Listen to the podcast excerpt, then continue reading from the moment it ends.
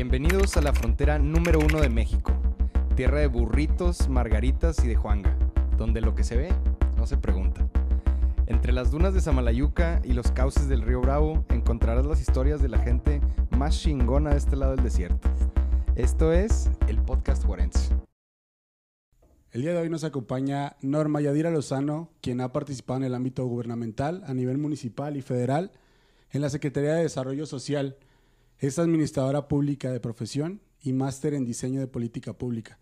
También ha sido parte del Comité de Participación Ciudadana del Sistema Estatal Anticorrupción y actualmente es la directora de la Fundación del Empresariado Chihuahuense en Juárez.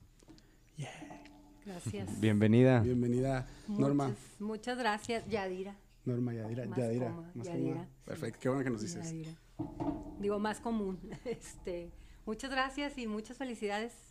Me parece muy interesante el espacio, esto donde me- e- este espacio que estoy conociendo, también para mí es muy, muy padre la experiencia, gracias.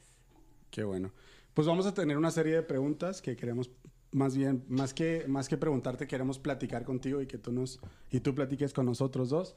Entonces, sabemos que estás en el, en el sector social, ahorita como directora de, de FECHAC en, en Juárez, entonces queremos preguntarte o que empecemos con eh, cómo surge la idea de trabajar en el sector social, social, perdón, ¿por qué surge esa idea? Mira, en el sector social tengo trabajando desde el 2006, 2007, más o menos, ¿sí? Pero digo, esto es trabajando, pero creo que esto es un asunto de vocación. Sí, totalmente. Para mí el, el área de social es, un- es una vocación. O sea, si bien en el sector social tengo desde el 2006, como bien decías, ¿verdad? previo estuve trabajando en la Sede Sol, que puede ser el sector gobierno, pero un enfoque totalmente al, al área de desarrollo Sí. social, ¿no?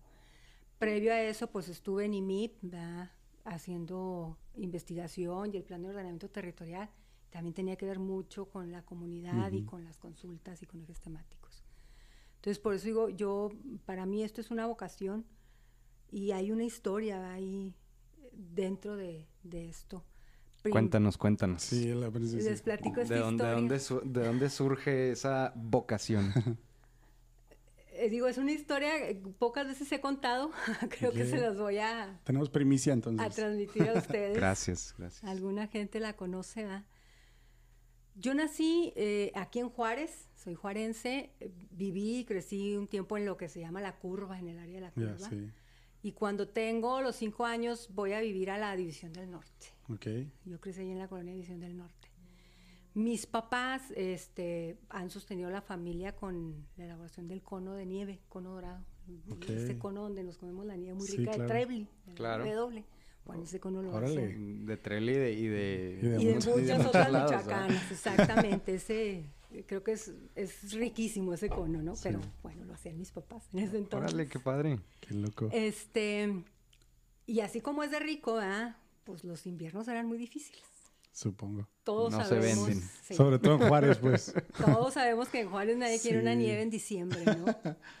Entonces yo tenía 15 años, ¿verdad? Tenía 15 años y de pronto, pues un día mi madre le dice a mi papá, oye, pues me hace falta dinero, ¿no? Para, Claro. para la comida. Y entonces le dice, ¿dónde te doy? Que no y total que se hace. pelean y mamá se va, ¿no? Y regresa mi mamá de rato y, y regresa con una canasta de fresas. Eso lo tengo yo así como muy claro. Yo tenía 15 años. Guau. Y este, llega mi mamá con una canasta de fresas llena de verdura. Y me habla y me sienta en la llave del patio a, la- a limpiarlos. Ujú. Y entonces yo como toda adolescente, pues estaba molesta limpiando tomates, que me vomitaba y enojada. Y llega mi papá y lo le dice, ¿dónde andabas? Mi mamá no le dice nada. Si, si tenías dinero, le dice, mira. ¿Compraste verdura? Y vuelven a discutir, ¿verdad? Entonces ya se va mi papá y luego yo le pregunté a mi mamá, le dije, oye, ¿de veras tenías dinero? Entonces volteé a mi mamá y me dice lo que hizo. Entonces ahí fue, mi mamá me dice, fui con Pedro, Pedro era el señor de la tienda que estaba ahí a la vuelta de la casa y le pedí cinco pesos, me dijo. Y con esos cinco pesos agarré la ruta y me fui al mercado. Wow. Dijo, y esto fue lo que me en el mercado. Digo, yo creo que ahorita ya lo verbalizo y ya lo digo, en su Sí. momento así como que en historia, eso me, me sí, chorro, duro. ¿ah? Yo recuerdo que me quedé callada, dejé de hacer ascos al limpiar la verdura Y lo que así, lo que en ese momento vino a mi mente fue, yo voy a trabajar porque la gente tenga que comer. Wow. Yeah. Así fue el, el tema. Entonces, por eso yo, eh, haciendo esa reflexión, digo, es un tema de vocación. Sí. Porque para mí ese fue un llamado, ese fue... ¿Y por qué fue un llamado? Pues porque mi familia venía de caminar en la iglesia, porque mi- a mí me tocó crecer. eh, después de mi primera comunión, mis papás se involucran en los movimientos de iglesia y, y crecer con esta iglesia que caminaba junto al pobre, en la marcha por la carestía de las tortillas, en, en la huelga de hambre por el alza de los precios. Entonces, pues mi, mi respuesta fue así como muy natural, ¿verdad? Yo voy a trabajar porque la gente tenga que comer.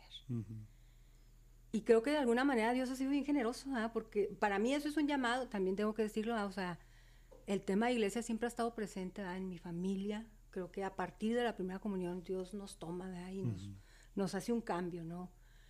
Pero con una sensibilidad social muy, Sí. muy, muy fuerte, ¿no? O sea, el llamado del Papa Francisco de la iglesia en salida, la iglesia por los pobres, o sea, creo que, pues, ya no era el Papa Francisco, ah, pero ya íbamos desde ahí, ¿no? Caminando y pensando en eso, ¿no? Claro. Entonces, este, yo creo que de ahí nace, de ahí nace y de ahí también se fueron poniendo los medios, ¿verdad? O sea, justo de ahí me toca a mí trabajar, por ejemplo, en el despacho obrero, ¿verdad? y pues empiezo a ver las huelgas, la maquila, este, la lucha obrero-patronal, ¿verdad? entonces, y, y- y así se fueron dando las cosas. ¿Con quién, ¿Con quién trabajabas ahí en el despacho obrero? Eh, trabajaba con el Dicter La Rosa, Gustavo de la Rosa. Eh, ah, De, de mucha trayectoria en ese tema. Me, imagi- me imaginé que era él. Sí, mira, sabes que en esos tiempos que estoy hablándote de la década de los noventas, más o menos, este, se dieron pues eh, todo el crecimiento de las maquiladoras y el sindicalismo y demás, y entonces había dos abogados muy fuertes, el patronal, que por un lado era Carlos Angulo, y el laboral, que era el I. Gustavo de la Rosa. Entonces, a, a mí ahora, ¿verdad? Me toca ver, por ejemplo, la mesa de seguridad, ¿verdad? Empieza y nace con una reunión, ¿verdad? Donde participaban los dos. Entonces me daba muchísimo gusto, ¿verdad? Porque decía yo, eh, hace años eran, se encontraban en los juzgados y en las luchas y demás, ¿no? Y, Sí. y de pronto los dos construyeron una agenda de seguridad para Juárez. Qué padre. Entonces, por eso creo que ha sido e- eso. O sea, mi, quien me enseñó a trabajar, a llevar un sistema de archivo, un registro en ese sentido, fue, fue Gustavo de la Rosa. ¿verdad? Y hay un aprecio y un cariño Claro. por él. También en ese momento yo pensaba que quería ser abogada y él me dijo, no estudies derecho. Y, y él me daba sus razones del por qué no estudiar derecho, ¿no? Le mandamos un saludo al, al, Pues ahora lo invitamos. al, licenciado Eh, bueno, es otro liderazgo de Sí, Juárez, ¿verdad? claro. Con el que hay Sí, que sin conversar. duda. Sí, sí, sí. Hichu, ¿verdad? Ah, Pichu. Pichu. Pichu. Pichu. Pichu Pues de la Rosa, este, ahorita diputado. Eh. ¿Tú te acuerdas de, de cómo fue tu vocación? O sea, ¿cómo te diste cuenta del sector social? Que querías estar en esto. Sí, sí, sí. eh, fue fue un- algo similar, diría yo. O sea, en, en mi adolescencia eh, yo iba en una pecera en la Ciudad de México a, rumbo a mi entrenamiento de fútbol.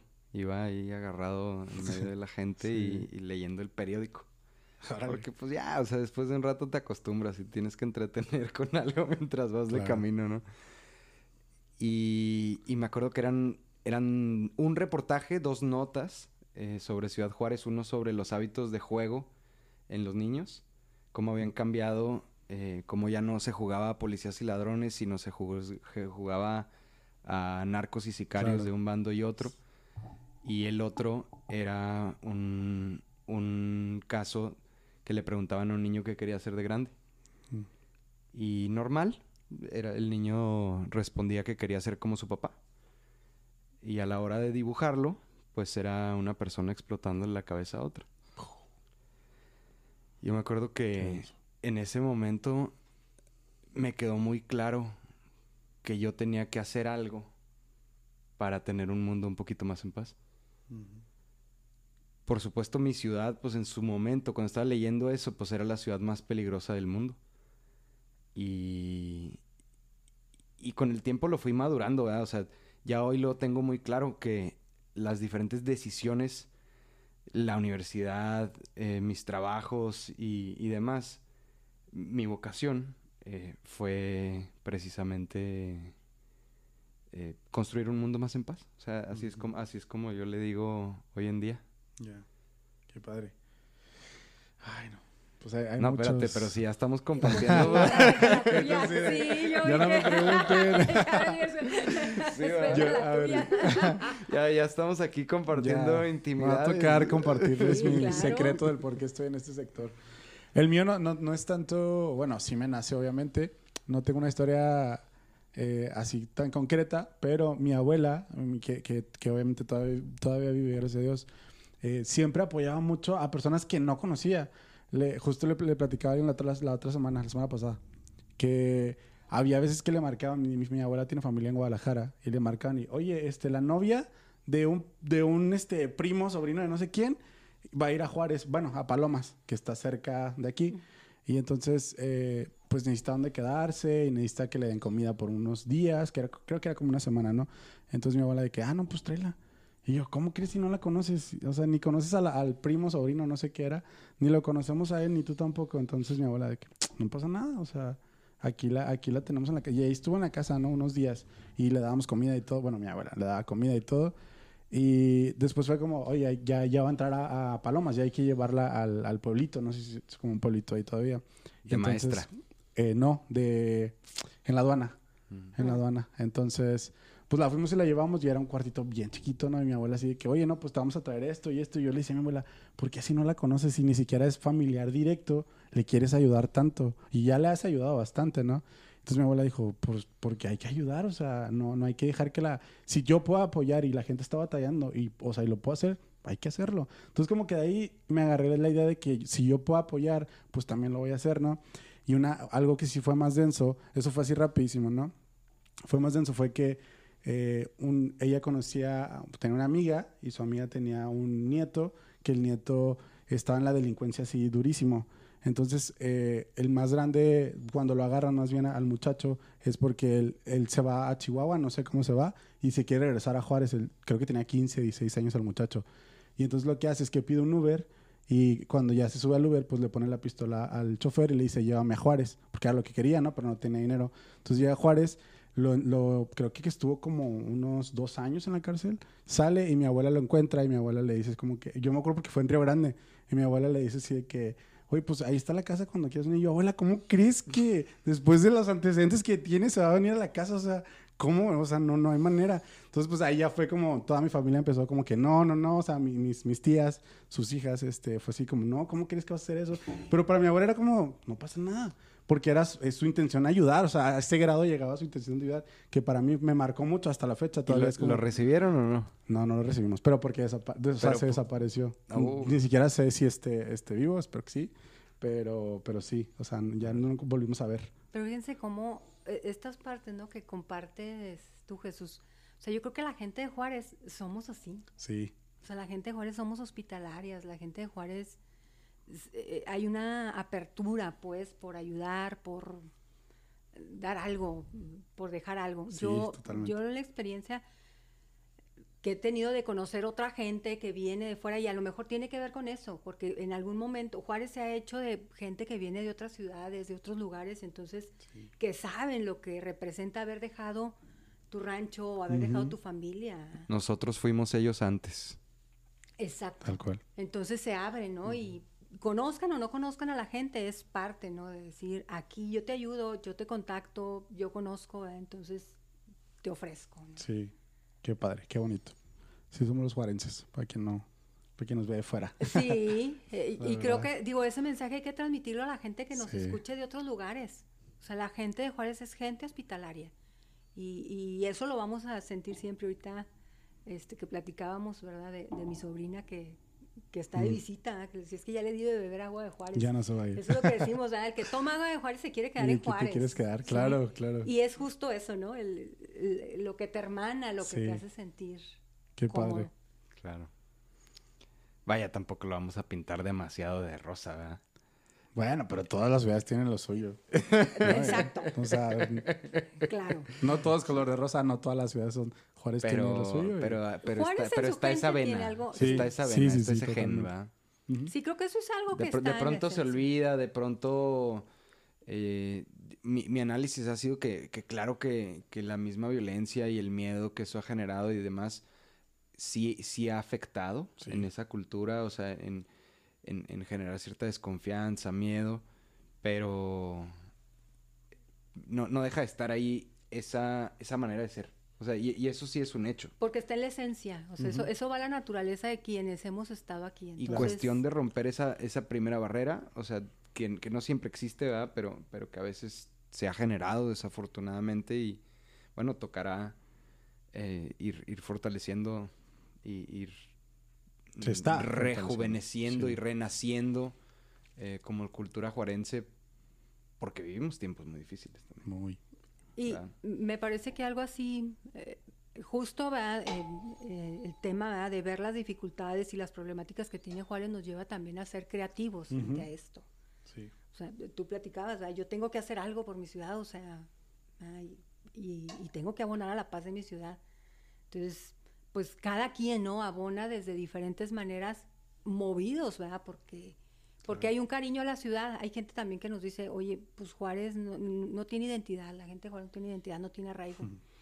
Pues creo que, Es que esa es la identidad. exacto. Es imposible no tenerla, ¿verdad? O sea, es- no. es, que eh, luego, luego es eso. Lo que pasa es que hay que saberla ver. Eh, eh, Exacto, o sea, reconocer esos valores, esas cosas que están, como dices tú, en la vena de la ciudad, Sí. ¿verdad? Y, y, y comunicarlas y decirlas. Claro. Oye, a ver, hablando de, de creatividad, ¿cuál dirías tú, y, y regresando a, a- a ti y a tu trayectoria, cuál dirías que, que ha sido el proyecto que te ha tocado emprender del que te sientes más orgulloso? Fíjate que esa es una pregunta complicada porque creo que me ha tocado trabajar con equipos. Yo no pudiera decir que ha sido el proyecto que me ha tocado emprender. Sí, o sea, puedo hablar de proyectos, En los que has participado. sí, y que me dan mucha alegría, pero creo que es bien valioso reconocer que ha sido esfuerzos de, de mucha gente Ya. en los diferentes proyectos. Y, y, este, les cuento, por ejemplo, experiencias, ¿no? Desde fundación, yo recuerdo que en el, cuando se viene toda esta crisis de la violencia y los asesinatos y que íbamos en las calles y de pronto nos cerraban una calle, eh, empezamos a pensar, ¿verdad? y a decir, ¿qué pasa con los niños a los que les acaban de matar ahorita sus Claro. papás, ¿no? Entonces, eh, pensando ahí de qué podíamos hacer, me tocó, Fundación ha sido una plataforma muy noble para sumar, ¿verdad? para pensar cosas. Y nos acercamos a platicar con el sector social, ¿verdad? con las organizaciones de la sociedad civil, y les decimos qué se nos ocurre hacer. Y ahí nace, por ejemplo, el, el modelo ampliando el desarrollo de la niñez, el ADN, El ADN, ADN. Famoso ADN. el famoso ADN, que es un modelo horario extendido Sí. que atiende a los niños. Ampliando el desarrollo de, de la, la niñez. Fíjate, y es tan padre, est- es- digo, es tan padre el, el asunto de cómo se fue integrando que el nombre del modelo se lo ponen los mismos niños. Wow. ¿Cómo? El modelo consistía en atender a los niños después de las escuelas o fuera de sus horarios escolares en actividad lúdico-formativa, en actividad escolar y en tema de salud. Y el tema de salud es la alimentación y un deporte. Entonces los niños se quedaban ahí. Entonces, en algún momento pensamos en contratar una agencia que le diera el nombre y nada nos gustaba. Perdón, niños de primaria. niños de primaria, ¿sí?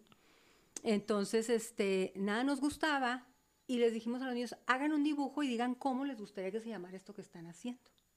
¿De alguna escuela en específico, te acuerdas? De no? todas las escuelas. Ah. Eh, eh, había, en ese momento estábamos trabajando con seis escuelas, ¿sí? Este, eran alrededor de 400 niños, más o menos. Entonces nos llegaron un montón de dibujos. ¿sí? Uno de esos dibujos, yo creo que los niños estaban estudiando el ADN porque traía como una figura de un, Sí, de de- un ADN, ¿verdad? pero era un niño, era una carita de un niño. Y entonces decía, aprendizaje divertido para niños. ¡Qué padre! Así se. Entonces ya ahí fue cuando el equipo le empezamos a echar creatividad y dijimos, a ver, pues esto va, a la, va al ADN de los niños, o sea, esto Claro. se va a quedar ahí en, en la esencia de ellos. ¿Reconocieron al niño en un momento? Sí, Qué sí, con- padre, con, el no niño manches, se, le, se le hizo una mención, lo invitamos a un informe, o sea... Digo, que no, que no terminaron siendo la- las siglas exactas, No, pero, pero sí la idea. la sí, wow. Entonces, la verdad es que nosotros estábamos bien sorprendidos porque decíamos, a ver, pues toda una agencia, no podíamos dar a todo el equipo. Y como ellos que lo estaban Qué viviendo, loco, dijeron, sí. yo quiero que se llame así. Te sale más barato poner a los niños. a La importancia de involucrar, de involucrar a quien, a quien realmente es el, el- al que le vas a ofrecer el servicio. ¿no? Además. Entonces, Además. Entonces ADN ha sido una de las buenas experiencias ¿verdad? Que, que yo lo veo y que, que me da muchísimo gusto, porque además es un modelo que ya está en todo el estado, es un modelo que hemos compartido como fundación con Sonora, que hemos compartido con Mérida, entonces dice uno, creo que ha valido la pena. Y además ha valido la pena porque ha sido un modelo para las niñas, entonces da otras expectativas ¿no? de vida. Este, ¿Qué otras cosas han sido como bien padres y bien interesantes? Este, Perdón, perdón que te interrumpa. Así brevemente, ¿alguna historia que se te venga a la mente de alguien que haya pasado por ese programa y que sepas que, que tocó su vida? Bueno, eh, les comparto la, la historia de Agustín. Agustín es un niño que tomaba el modelo allá eh, en lo que conocemos el- del Cerro Lea de la Biblia, Ujú. Sí, la. Galeana, que es el poniente de la ciudad, en el norponiente de la ciudad, para quienes están de otros lados, ¿verdad? pues es la parte más accidental de la ciudad y donde está la gente de mayor rezago, ¿no? Entonces andábamos recorriendo algunas experiencias para documentar el informe de fundación y estábamos tomando fotografías. Entonces le toman la fotografía a Agustín con su violín. ¿ah? Este, y se van los fotógrafos y nosotros nos quedamos platicando con ellos y le decimos, oye Agustín, ¿qué quieres ser de grande? Y entonces Agustín dice, yo quiero traer un gafete como este. Y nos señala el gafete de su maestro de violín. Entonces, para nosotros fue así como que qué padre, ¿no? O sea, justo esto que decías, ¿verdad? De cómo- que quieres ser de grande, ¿verdad? Como mi papá, yo quiero ser como mi maestro, ¿no? La importancia de tener buenos modelos, ¿verdad? Sí. Y yo me retiro de fundación un tiempo, regreso y justo cuando yo regreso me toca llegar a los meses a ocurrir al informe de fundación. Y entonces me doy cuenta de que Agustín va a amenizar la convivencia posterior al informe. Puf, imagínate. ¿Como cuántos años Ajá. después? Eh, esto fue, pues Agustín ya estaba en los últimos años de la carrera, yo creo que fue de que le tomamos la foto ahí como 10 años. Wow. Qué ejemplazo 12 de años. perseverancia. menos, 12 años. Y él era el que iba a tocar en el informe de la fecha. Él solo iba a tocar en el informe de la fecha. ¿Y daba clases o no? Era maestro de compas. ¿Y tenía gafete o no? Bueno, sí tenía gafete, aunque no lo llevó. Ese día iba de traje. Él iba de gala, dijo, aquí Él no iba se de usa gala. gafete. Exactamente. Sí, Entonces, si, son Agustín, cosas si bien Agustín impactantes. nos llega a escuchar por ahí, mándanos una foto de, de tu gafete güey, para, para compartirla con la banda para que pues también vean que, que los sueños se cumplen, sí, ¿verdad? Qué fregón. Sí, O sea, son de- experiencias súper valiosas, ¿no? Y yo creo que cada uno vamos haciendo ese tesoro, ¿no? Sí, sí, sí. sí. Ese tesoro de gente que dice uno, vale la pena lo que estamos haciendo. Lo dijo y lo cumplió, Agustín. Lo dijo y lo cumplió. Tal cual.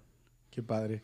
Oye, pues has trabajado en, en diferentes sectores, en sector privado, en iniciativa privada, iniciativa privada, perdón, sector social.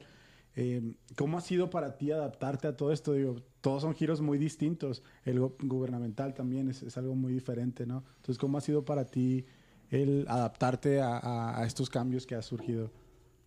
Bueno, siempre son aprendizajes. Sí. La, la verdad es que yo soy bien inquieta. Este, dice mi marido que hasta dormida hablo. Entonces, Me sonó reclamo. yo creo que debe estar acostumbrado. pero, pero, ¿qué- qué- ¿a qué quiero llegar con esto? O sea, pues bien dinámico, ¿no? O sea, y es, y es aprender de diferentes cosas. O sea, por ejemplo, en el sector gobierno, yo les digo que cuando estuve en Cedesol, eh, tuvimos un momento en que nos llevaron a Monterrey y nos agarró Ramos y Fuster, en ese momento era el jefe del programa Habitat.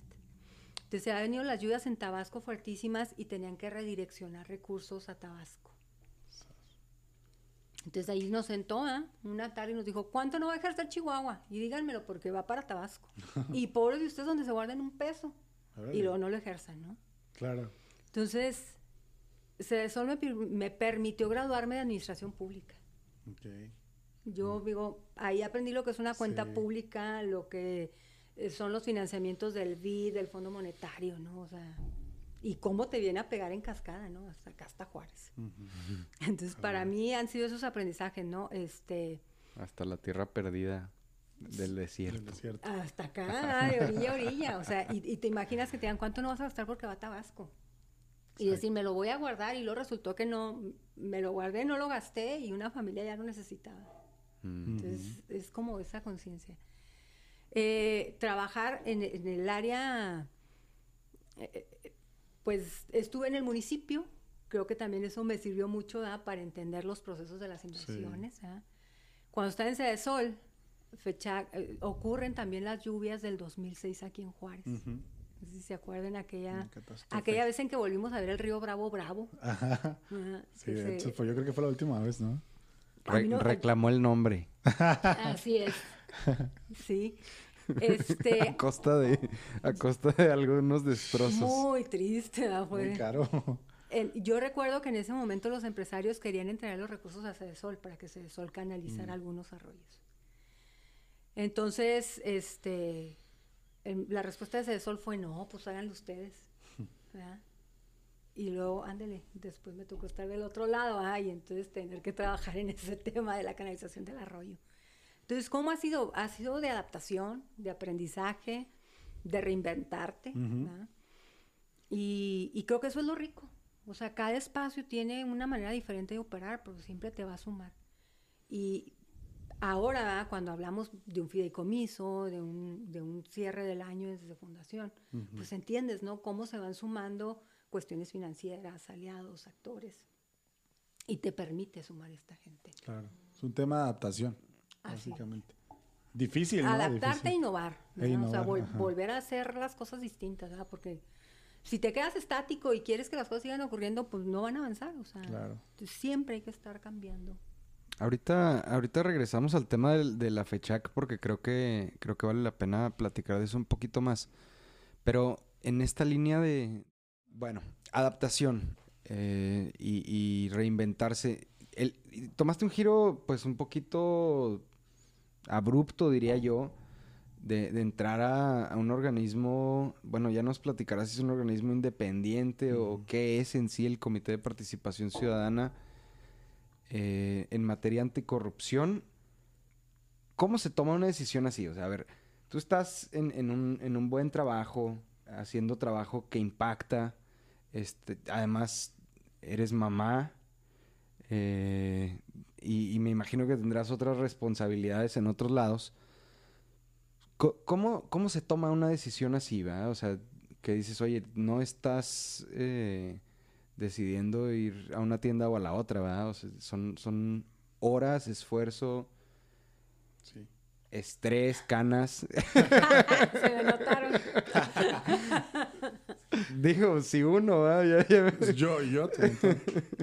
No, ustedes están a la mitad del camino, todavía les falta Sí. mucha pila. Ni se empiecen a quejar. sí, sí, sí. Ahí tengo unas ibuprofenos si necesitan. ¿Cómo le haces? Mira, también creo que eso fue un asunto de llamado. O sea, el, el asunto del... Pues yo he tenido mu- muy buenos maestros, así como les compartí ahorita la historia del Pichú, tengo que compartirles de mi otro maestro, ah, a quien yo le agradezco todo el tema de formación, de investigación, ¿verdad? y que se hizo presente en mi proceso de la maestría. Ok. Oscar Ibáñez me dejó a mí, me enseñó cómo hacer investigación y me enseñó también cómo organizar mis diferentes facetas de vida. Ah, yo de pronto, sobre todo en la juventud, ah, quieres hacer 10 mil cosas y terminas out y a veces haces las cosas a medias. Entonces yo, yo trabajé en mi tiempo de formación de la maestría, estuve colaborando con él este, en algunas investigaciones. Entonces él me enseñó a poner los límites, a decir, a ver, no diga esta fecha porque no vamos a poner con esta fecha, ¿no? ¿Cuál es el proceso? Y demás. ¿verdad? Entonces doy este contexto porque, porque él fue también parte de, de cómo brincas, ¿no? De un lado al otro. Eh, cuando an- andaba yo también, curiosamente andaba en Ross viendo juguetes navideños. Fíjense, fue otro diciembre ahorita que estás diciendo. Fue otro diciembre. Y andaba en Ross con mis ahijados. Tengo 23 ahijados. Wow. Y los cuales me siguen y me buscan. O sea, también Ok. tengo que decir que mis ahijados, me gusta estar con ellos, me gusta estar con los niños. Entonces, era un diciembre, me llevé a cinco de ellos al Ross a ver juguetes. ¿va? Y entonces en eso me llega un mensaje de, de Oscar, ¿verdad? Y me dice, revise esa convocatoria. creo que puede aplicar. Y entonces yo la leo, ahí dije, pues, se cierra el martes, o sea, era un sábado y se cierra el martes, ¿no? Sí. ¿Tú, ¿Tú dónde estabas en ese momento trabajando? Yo estaba en Fundación en Fechac. Ya, ok. En Fechac.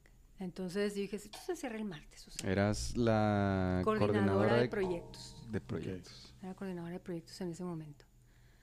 ¿Como cuánto? Bueno, es que no, no quiero entrar a fecha ya luego. Ahorita platicamos si quieres. Entonces, Entonces, pues total, yo dije, si me lo mandó él. Pues, quiere decir que algo puedo hacer.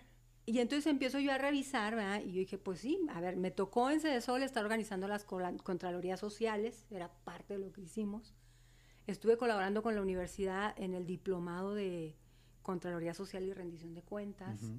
Me tocó trabajar en el diseño y, y luego me tocó este, acompañar el proceso de formación.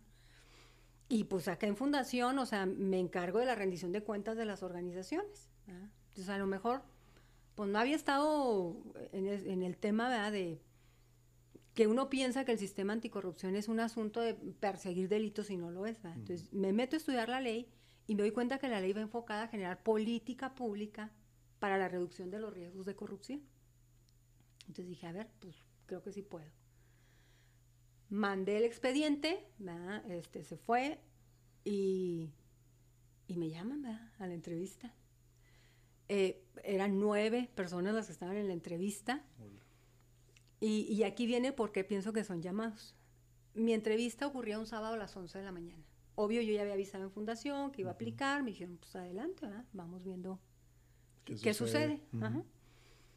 Y entonces yo llego y llego a las diez y media y resulta de que todavía estaban con la primera entrevista que había empezado a las 8 de la mañana.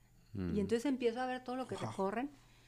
Y eran doctores de la universidad y eran este gente pues, Con top. trayectoria. Ajá, sí. Y entonces les me empiezo a ver a los tres que tenía adelante. Yo era la penúltima del día, entonces empiezo a ver las preguntas, ¿verdad? No, hombre, dije, aquí estos me van a agarrar y me van a hacer trizas. Me va a ir mal. Válgame, pensando Ah, sí. optimista. Te hiciste chiquita, pues. ahí, Sí, ¿no? viéndolos a Entonces le pongo un mensaje a mi marido y yo le digo, oye, le dije, estos están muy perros. que creo que ya me quiero ir. ¿Cómo crees? Entonces mi marido me había acompañado a Chihuahua, él se había ido a ver un partido de fútbol con mi hijo, ah, en lo que yo me quedaba ahí en la entrevista. Entonces me dice, no te preocupes, gordita, tú sonríe. Oh, y entonces yo qué dije, chido. yo eso es lo que menos hago, sonreír. Entonces, ya- Pues por eso ya el me- recordatorio. Ya me la como bien difícil, ¿no? Encima me pides que sonría. y dices, Sí. Te estoy diciendo, hombre. Eh, Exacto, entonces, o sea, le, le veniste a poner la cereza al pastel si algo te faltaba, ¿no? Entonces, empiezo a hacer oración, ¿verdad? Dije, a ver, Diosito, dime qué rollo, ¿va? O sea. Y en esto, ¿ah?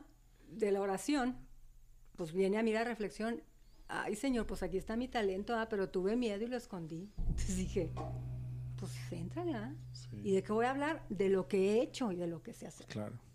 Y así fue. ¿verdad? Entonces me quedé, me aguanté. Creo que ayudó muchísimo eso. ¿verdad? Platiqué lo que yo ya había hecho en la Contraloría Social, en el diplomado, en eso. O sea, no conté nada que, de lo que no tuviera elementos. ¿verdad? Entonces a mí no me hicieron preguntas que si el combate a la corrupción en las Filipinas y que si el modelo. Pues porque yo estaba hablando de lo que sé. Claro. Entonces, así fue. ¿Qué es el CPC? El CPC es un organismo ciudadano. ¿verdad? Me toca arrancar el- la, la primera estructura de, de Comité de Participación Ciudadana. Éramos cinco ciudadanos los que íbamos a resultar elegidos para poner la plataforma de combate a la corrupción en el estado de Chihuahua. Y esto venía inserto en una agenda nacional. Wow. ¿sí? Fue difícil eh, porque no había, o sea, no, no estaban. Estamos hablando del año 2018. Sí, a mí me tocó del 18 al 2020. Las primeras cinco personas íbamos a estar saliendo escalonadas para hacer renovación. Entonces a mí me tocaron dos años. ¿sí? ¿Qué me tocó hacer? O sea, me tocaron hacer cosas como por ejemplo el tema de la ley de fiscalización. ¿sí? La- ya había modificaciones a la ley de fiscalización a nivel federal, pero el Congreso aquí decía que no. Ujú, ujú. Y entonces también creo que se alinearon muchas cosas. Este, estaba, por ejemplo, alguien que nos ayudó, que nos impulsó mucho fue la diputada, ahorita todavía diputada Marcela Terrazas, este, que la conocíamos y ella nos ayudó a resolver temas de presupuesto con el diputado valenciano, ¿no? Pero también estaba por el lado de Morena Miguel Colunga, que lo conocíamos de iglesia, o sea, él, era, él fue miembro de, las co- de la Juventud Obrera Cristiana cuando nosotros estábamos en estos procesos de, de participación de las comunidades de base. Entonces, pues pude acercarme a él, ¿verdad? Estaba Pichu de la Rosa también como diputado. Entonces recuerdo que Pichu de la Rosa nos ayudó muchísimo a empujar ¿verdad? el tema de la ley, ¿verdad? hizo un pronunciamiento en Congreso ¿verdad? reclamando esto. Entonces, como que muchas cosas se fueron alineando. De diferentes para, lados. Así es, para concretarlos. Oye, pero a ver, perdón, perdón que te regrese. Pero, ¿cómo, cómo uno identifica cuando el- algo es llamado y cuando no? O sea, porque di- di- dices así, ¿verdad? O sea, no, pues es que Yo yo, creo que son las meditaciones después de tiempo. O sea, digo, sí, no sí, esperes, no exacto, esperes que. O venga sea, la voz del pero- cielo y te lo diga. o. No, Sí, no eh, pasa, y no pasa. a eso es lo es a lo que voy, ¿verdad? O sea, porque yo creo que eh, muchos No, de los que de los que estamos aquí oyendo eh, llegamos a momentos en nuestra vida en los que un cambio de trabajo o no sé qué estudiar o no sé qué emprender y tal o cual. Es abandonarse, es confianza. O sea, mira, yo ahí te digo, a- O sea, mí es, fue un es un, sentimiento Sí. interno, es, es, es una es una es, es una para ti que es, un fuego, es una paz, Son es esos un- detalles que de pronto, o sea, un- por ejemplo, yo un decía, imán. ¿ahí qué me pasó? Ah, pues yo me pongo a orar, ¿verdad?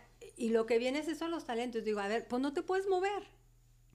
O sea, pude haber pensado N cantidad de cosas, ¿verdad? Claro. O sea, entonces viene esto y dices tú, pues aquí me quedo. ¿ah? Entonces, por eso digo. Y ya después las cosas se acomodaron, o sea, por eso es que te digo, ya al recorrer el tiempo, ¿va? y creo que eso es lo que pasa, cuando ya recorres tu vida, dices tú, oye, empezó aquí, terminó acá, empiezas a ver esas cosas, ¿ah? donde dices tú, pues mientras estabas ahí no lo veías, oye, mientras yo andaba en delicias, picando piedra, ¿ah? y, y esperando que te abran la puerta o que te dan el presupuesto de esto, que dices tú, dices tú, ¿dónde estás? ah? Son estas cosas donde dices, ¿dónde estás? ah? O sea, voy caminando solo. Cuando terminas a estos procesos es cuando dices, ah, estuvo aquí, Ajá, estuvo aquí, no iba estuvo solo. aquí, estuvo aquí, no iba No solo. iba solo. Exacto. Justo. Bueno, pues Eh, ¿le ¿Entramos con Fechac? sí, pues yo creo que tendidos. Oye, entonces está trabajando eh, para irnos tendidos eh, ya en dos ocasiones, en dos periodos muy distintos en Fechac. ¿Cómo ha sido eso? ¿Qué ha cambiado? ¿Si es muy diferente a el, el antes al después? ¿O crees que ha siempre ha funcionado igual? O... A ver, antes que nada, ¿qué es la FECHAC? ¿De qué dimensiones estamos hablando? ¿De cuántos proyectos? Bueno, Cuéntanos. FECHAC es la Fundación del Empresariado Chihuahuense. Así Ajá. es, eso significa, ¿no? ¿Cuánto ¿Qué es? Entonces, es la fundación de todos los empresarios del Estado. Literal. Es decir, todos los empresarios, y, y creo que eso es algo bondadoso que tiene Chihuahua, que, no, que no tiene ningún otro Que estado. no hay en Sí, otro no, lado. sí. ningún otro lado. O sea, todos los empresarios del Estado deciden hacer una aportación al impuesto sobre nómina y decir, esto se va al fideicomiso del Fondo Social para que FECHAC haga proyectos en las áreas de educación, de salud o de capital social. De manera voluntaria. Eso. ¿Qué porcentaje es? Sa- ¿Sabes? Ellos aportan el 10% de lo que corresponde, de lo que corresponde al 3% del ISN. Mm. Y digo esto porque antes era el 3%, pero hubo aquí un acuerdo con el gobierno del estado que modificó esta tasa del, del porcentaje de 10 del 3. 10 del 3. No, pues ya son muchas matemáticas para mí. es un, ¿A cuánto se punto 3. traduce? ¿A cuánto se traduce? Te puedo decir, por ejemplo, este año FECHAC de la recaudación que se espera del 2023 tendrá un presupuesto de 176 millones de pesos para ejercer. Ok. Eso se traduce en Juárez. 76 Solo millones Juárez. 176 millones en el 2023. en este año. El año pasado tuvimos una inversión de 146 millones de pesos. ¿Y todo se ejerce o, o no necesariamente? Todo se ejerce. Y cuando nos, o sea, por ejemplo, aquí en Juárez tenemos un megaproyecto que es un centro de radioterapia, que es un centro de atención al cáncer que no lo había. ¿Desde Entonces- cuándo está ese? Ese centro está operando ya con licencia desde el año pasado, desde abril del año pasado. 22. Empezamos a construirlo desde el 2020. Entonces los piquitos que se iban quedando de las bolsas, ¿verdad? te van ahí. haciendo estas grandes bolsas. Ese centro le costó a FECHAC, 100 bueno, el centro costó 141 millones de pesos. FECHAC invirtió 111 millones de pesos. ¿En dónde está? Está atrás del Hospital Infantil de Especialidades. Ok. No había, o sea, Eh, Chihuahua es el octavo estado que más muertes de cáncer tiene en el país Y es público. y es un espacio público. ¿Y para qué tipos de cáncer? Yo estoy aquí Todos con tipos de toda la cáncer. No, buenísimo. Yo, yo no sabía. Todos tipos de cáncer, o sea, cáncer de mama, cáncer de próstata, o sea, Buenísimo. eh, es entonces esto se hace gracias al empresariado.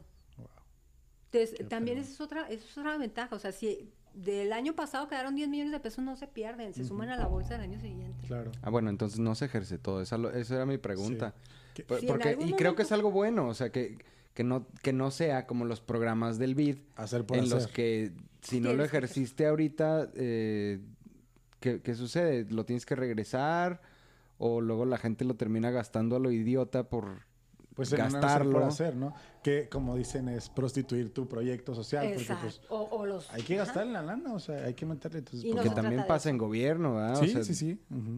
Que creo que eso es otra de las bondades de fundación, o sea, el recurso sigue estando ahí.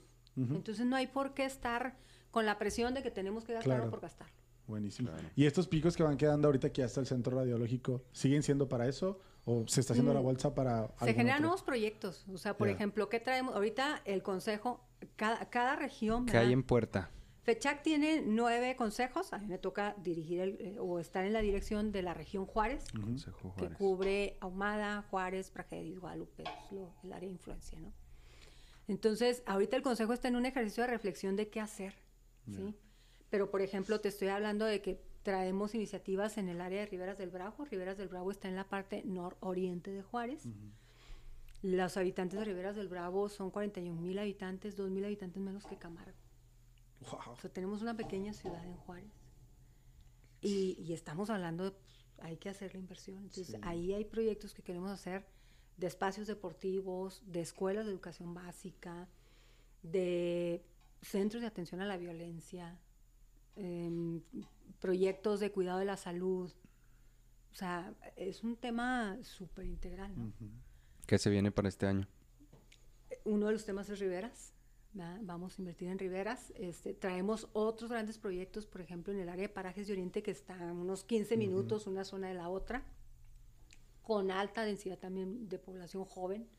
¿sí? Ya hay 10 organizaciones trabajando ahí, pero la idea es hacer también un centro de desarrollo ahí, de desarrollo integral, de capacitación para el trabajo, centro escolar, una guardería. O sea, todo un- esquema de atención a la comunidad. Bueno, y cualquier persona puede llegar, tocar la puerta y decir, oye, yo tengo intención de trabajar en qué tema social, educativo, niñez, eh, y así, y así nomás, o, o cómo funciona. FECHAC trabaja a través de organizaciones de sociedad civil que estén constituidas y que sean donatarias. Ujú.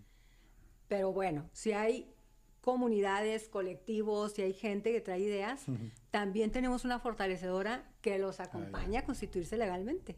Entonces, Ok. que eso es el capital social, Claro, o sea, claro. cómo vamos sembrando, ah? Pues, Fortaleciendo, ¿ah? exacto, cómo, cómo profesionalizando también la ayuda. profesionalizamos los servicios, los Justo. apoyos. Entonces, para eso está otro aliado que nace desde Fundación, que es Fortaleza. Ya. ujú. Es otra organización civil que a eso se dedica. Entonces, cualquiera puede llegar, sí, cualquiera puede llegar. Y revisamos y vemos. ¿verdad? Y- Nada más que unos la van a tener más, Más pronto más, que más, otros. más pronto que otra. más Claro. más largo el camino. Sí. Está bien, ¿no? Pero, pero qué padre. O sea, yo creo que muchas personas han tenido la idea de, oye, yo quiero hacer algo. ¿va?". Ujú. Y muchas veces o no sabemos que ya se está haciendo eso o algo similar. Y otras, pues no nos atrevemos a, a ni siquiera explorar eh, la posibilidad de llevarlo a cabo. ¿no? A ver, pero entonces yo aquí les pregunto, ¿ustedes conocen algún colectivo, alguien interesado? O sea, que ustedes digan, a ver, ¿conocemos estos proyectos? Oye, ¿hay estas iniciativas? Pues Uno que otro. Uno que otro por ahí. Bueno, pues díganles que ahí está No, fecha. o sí, sea, no, no, no, tampoco hay que echar de cabeza aquí gente. Mándenlos. Bueno, eso lo, lo censuramos por ahí. Luego, luego- luego te dicen que, luego dicen que, que hablar de más, este, Sí. compromete, ¿no? Sí, no, no. No, en no es boca cerrada no entra comisión. Exacto. Pues hay que, hay que enviarlos, o sea, si no... Sí. eh, No, no, a ver, sin duda sí. Eso, eso es lo que yo, yo creo que eso va a generar también muchas, muchos abonos a la ciudad. O sea, justo ustedes hablan de qué nos mueve la ciudad. ¿no? Entonces es eso. Claro. Buenísimo. Bueno, cuéntanos ¿Cómo ha ido evolucionando? ¿O cómo evolucionó más bien en tu segundo periodo en FECHAC? Mira, yo conocí a FECHAC desde antes de estar en FECHAC. O sea, yo lo conocí desde estar, estando en Cedesol, ¿no? ¿Ya, ya Ah, cuántos años tiene, perdón? La FECHAC tiene desde el 96. FECHAC como fundación fue fundada en el 96. A ver, echen la matemática. ¿En 30 años? 27. 27 años. 27. 27. Cumpliría este año, creo. 7. Ujú, Este año. En mayo. Ujú. Este, yo conocí a FECHAC desde que estaba en Cedesol. Entonces, supe y con- de su dinámica y demás. A mi salida de Cedesol me invitan a trabajar en FECHAC. Eh, Yo me acuerdo que en ese momento el reto fue, nos dijeron, oye, traemos 80 millones sin ejercer. Uy, Te metes este tiro de venirte a trabajar, pero pues hay que moverle, ¿no? Y entonces a mí se me hizo un mundo, ¿no? Porque yo venía, Sí. yo había estado en el Hábitat y había estado apoyando a coordinar el Indesol, que en ese entonces era la bolsa más grande que tenían, ¿Y de cuánto 13 manejaba? millones de 13. pesos. Contra 80 de FECHAC. Así es. Wow. Y, y, y, Y estos eran los sin ejercer, ¿verdad? Ajá, Porque- exacto. Sí, Aparte, los que aparte. había que darle seguimiento. ¿no? wow. Y Chihuahua, por ejemplo. Los Indesol mal Chihuahua, acomodados. Los que quedaron ahí en el cenicero, dice. tenía un presupuesto de 4 millones. Entonces yo decía, hijo, 80 millones. Y decía, a ver, y entonces empiezo a analizar. Y esa era la inversión del hábitat en Ciudad Juárez. Sí, no, es que son dimensiones que uno no se imagina, ¿verdad? O sea, a ver, para los mortales que batallamos para, para juntar mil pesos. Ahora, ahora imagínate 10. Imagínate, sí. Ah. Ahora imagínate 100, un millón. Ahora, ahora que- 80, güey. Que luego me dicen esto y me dan la normativa. Y me dicen, ¿sabes qué? Ningún proyecto se aprueba al 100%. Entonces tienes que buscar aliados y ese aliado además tiene que tener dinero. Claro. Porque no, no puede, no los puedes hacer totalmente dependientes de ti, Exacto. ¿verdad? ¿Qué, Exacto. qué apro- qué financian? ¿Máximo un, 70, un ¿no? 80? 70%. 70. El 70% en una iniciativa. Sí. Entonces, la verdad es que yo dije, pues es un reto, ¿eh? No, no me pareció algo sencillo, Pues no lo es. pero le entré. Esto cuando estabas... sa- Cuando, En- la primer primera periodo, vuelta. En la primera ronda. Les digo, le digo yo, porque de repente se me sale, la primera vez que me fui de Fechac, y entonces me decía una compañera de la oficina, no, no, la primera vez que llegaste, no digas la primera vez que te fuiste, la primera vez que llegaste. Te fuiste, suena que ya me voy, ¿verdad? Sí, no, no, no, no, no, es la primera vez que llegaste. Yeah. Este, entonces, es- ese fue el reto. Había pocos formatos, ¿verdad? había organizaciones con las que ya se habían trabajado.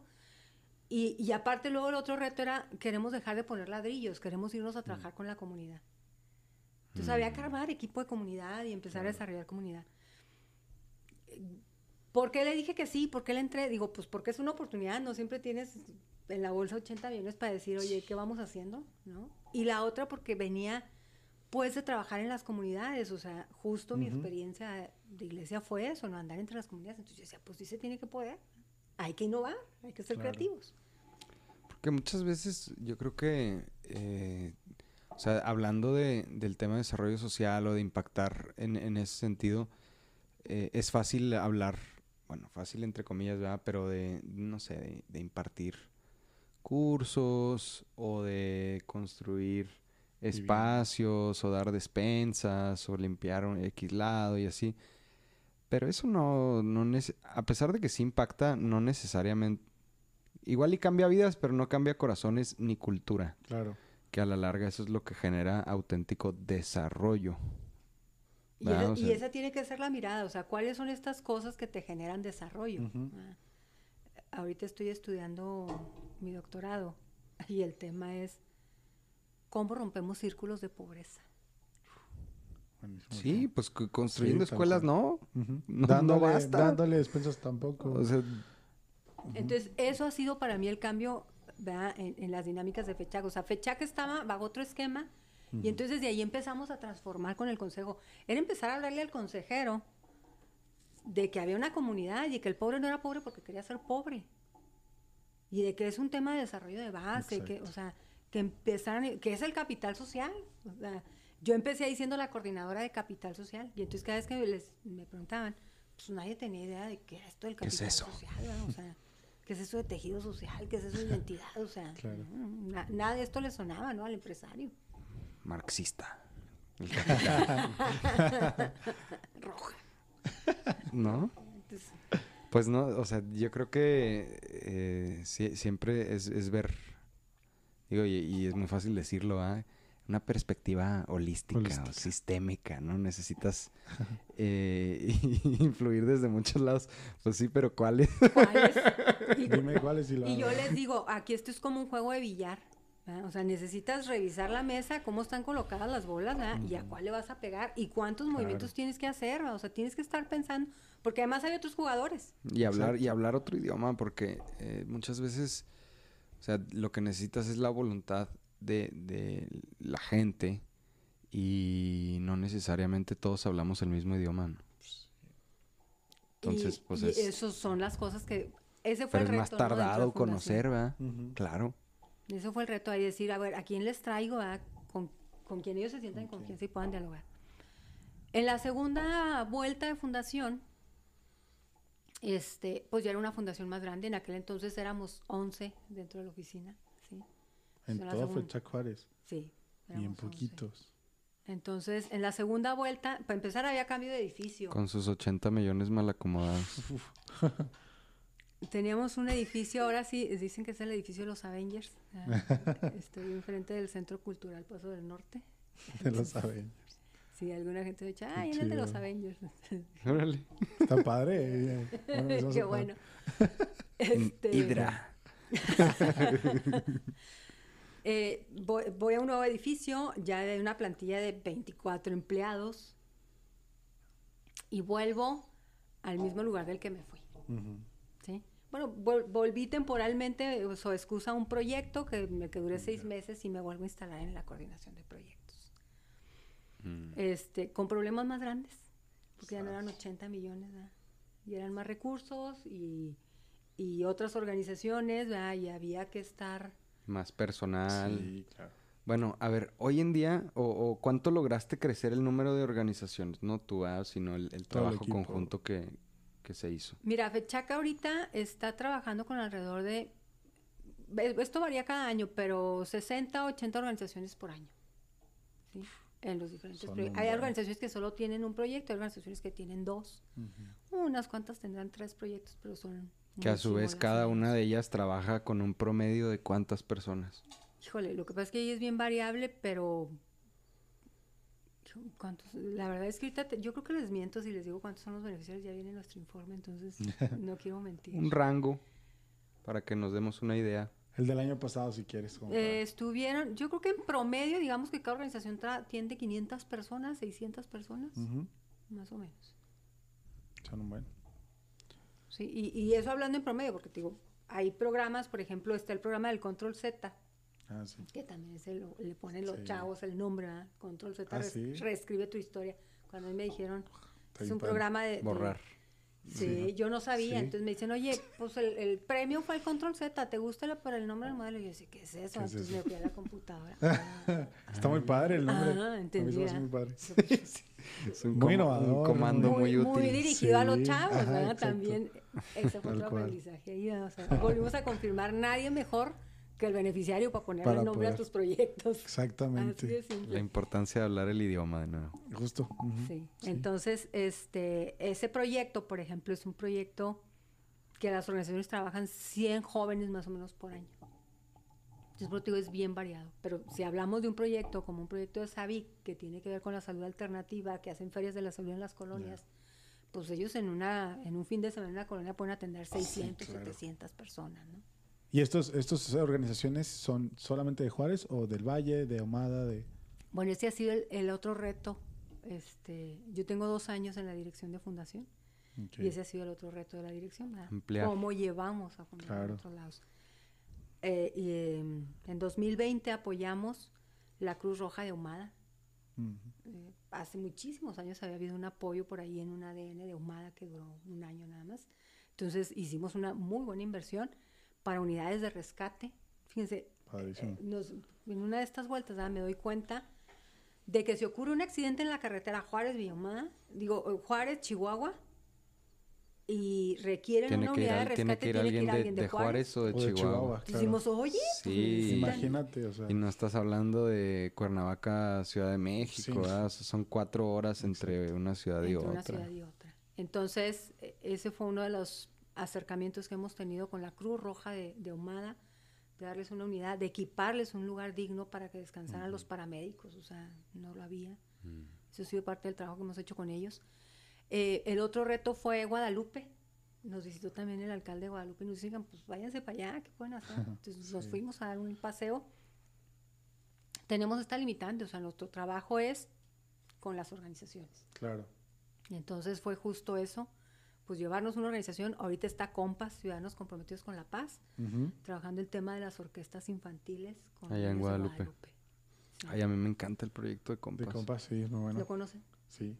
Yo creo que tú más que yo, pero sí lo ubico perfectamente. Pues, o sea, son al inicio entien- eh, ciudadanos comprometidos con la paz. Específicamente era tema de, de enseñar música, pero entiendo que ya después fue como todo tipo de apoyos para Sí, pues incluso deporte. eh, ajá, deportes y otros talleres eh, para después de la escuela.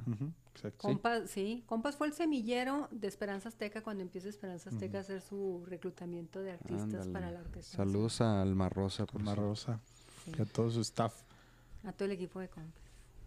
¿Cómo ves tú el sector social en Juárez? Digo, aquí Juárez es este punta de lanza porque somos un montón de organizaciones sociales. En todo el estado de Chihuahua, pues hay, no sé cuántas, ya tengo- no tengo un dato ahorita de cuántas somos, pero Juárez es, es el que tiene mayor eh, organizaciones sociales aquí. Entonces, ¿cómo ves tú el sector?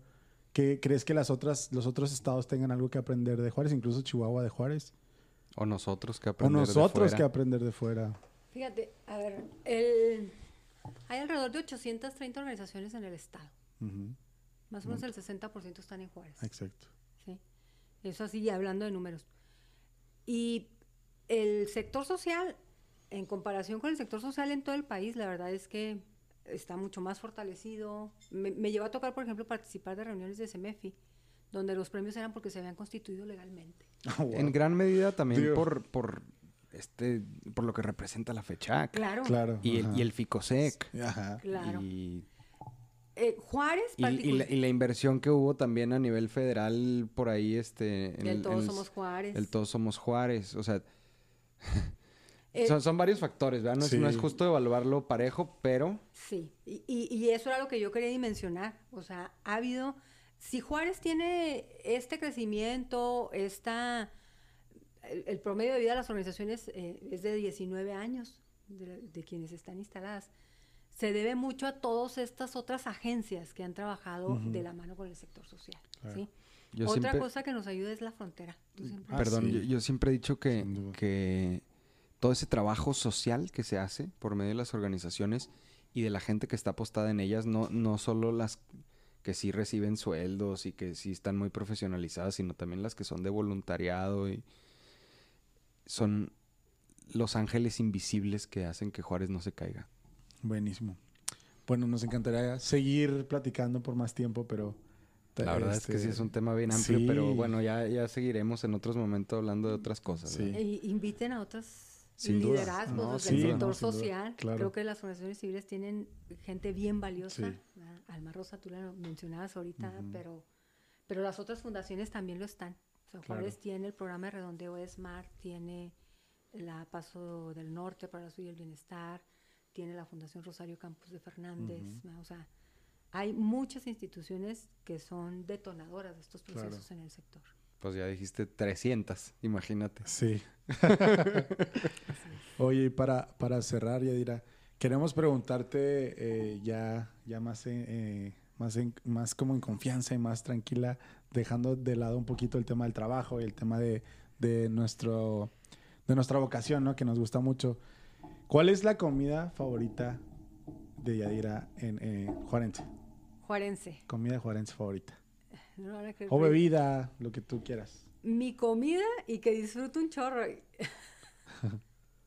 La- son lo- las flautas de la pila. Las flautas de la pila. ¿Conocen la pila? Sí, claro. Sí, la sí, de la sí. chaveña. Híjole, yo no sé si es la chaveña. Ay, por la Costa Rica, esa no es la chaveña. ¿verdad? No, esa es la de la asegurada. Ah, ay, esa es la que he ido ya nada más. Pues yo también. Sí. Bueno, y aquí muy- tienen muy cerquitas la pilita, que es una copa. Sí, ahorita la vi. Pero no. Sí, este, que ver. las flautas de la pila y de la pila de la chaveña, porque digo, además es un lugar muy icónico, o sea, están las banquitas, te sientes así como que Sí, apretado, pero estás muy. viendo a todos los dones que están haciendo ahí las flautas. Sí. Tenemos que ir oye, a la, de la Entonces- Oye, sí, chaveña. ¿es, la, ¿Es la primera que estuvo o Esa es la primera, la de la original. la de chaveña? la chaveña. Yo pensé que siempre y nunca sabía que había otra. No, la de la chaveña Wow. es la primera, este, que también tiene que ver Sí, con que- parte de mi historia. Mi papá creció en la chaveña, entonces Mm. mi papá nos llevaba a comer flautas a la pila de la la pila. chaveña. Entonces, la verdad es que lo disfruto un chorro. Mm. Y Unas flautas que con coca o con qué? a, diferen- a diferente, con manzanita, Sí. este, y venden la manzanita. Sí, y, sí. y- y otra de las cosas es el vinagre en la Ah, verdura. Sí. Entonces, a mí me encanta el vinagre, entonces... Qué padre. ¿Hace cuánto que fuiste, que, que fuiste por última vez ahí? A las de la chaveña. A las de la chaveña, pues el año pasado, la verdad es que Así va seguido. sí hay oportunidad. Sí. Sí. Qué rico. Está bien. Oye, y, y para cerrar, ¿algún mensaje que le quieras dejar aquí a, a, a los juarenses, a la raza?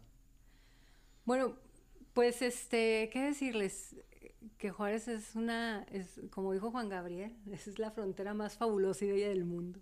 Yo creo que Sí es. eso es parte, ¿verdad? De lo, Sí, claro. e- e- ese himno de Juan Gabriel, otro migrante, Otro que migrante viene y ha que- sido adoptado y Sí, dice, yo sí, soy sí. de Juárez, ¿verdad? Sí. Este, conocido ¿verdad? internacionalmente. Que, es esto, que esto también es Juárez, ¿sí? Y que se pueden hacer muchas cosas ¿verdad? cuando hay voluntad y cuando va sumando la gente. Entonces, pues invitarlos a que conozcan el sector, a que vean las problemáticas y a que sean innovadores en, hacer- en- en desarrollar cosas, ¿no? Para Claro. hacerlas. Entonces, invitarlos a que vean esta otra cara de Juárez Excelente. y, y que se motiven a emprender, a innovar, a cambiar. Muchas gracias, Yaira. Muy por bien, Tus palabras, tu compañía. Pues gracias tu a tiempo. ustedes. Un Gracias a gusto. ustedes. un gustazo. Un gustazo. ¿Dónde te puede encontrar la gente en caso de que quieran entrar en contacto contigo? Me pueden encontrar Eh, en Facebook, Norma Yadira Lozano. Ahí está. Este, digo, la página de FECHAC también ahí están los datos ¿verdad? de todo el equipo de todo FECHAC en el estado.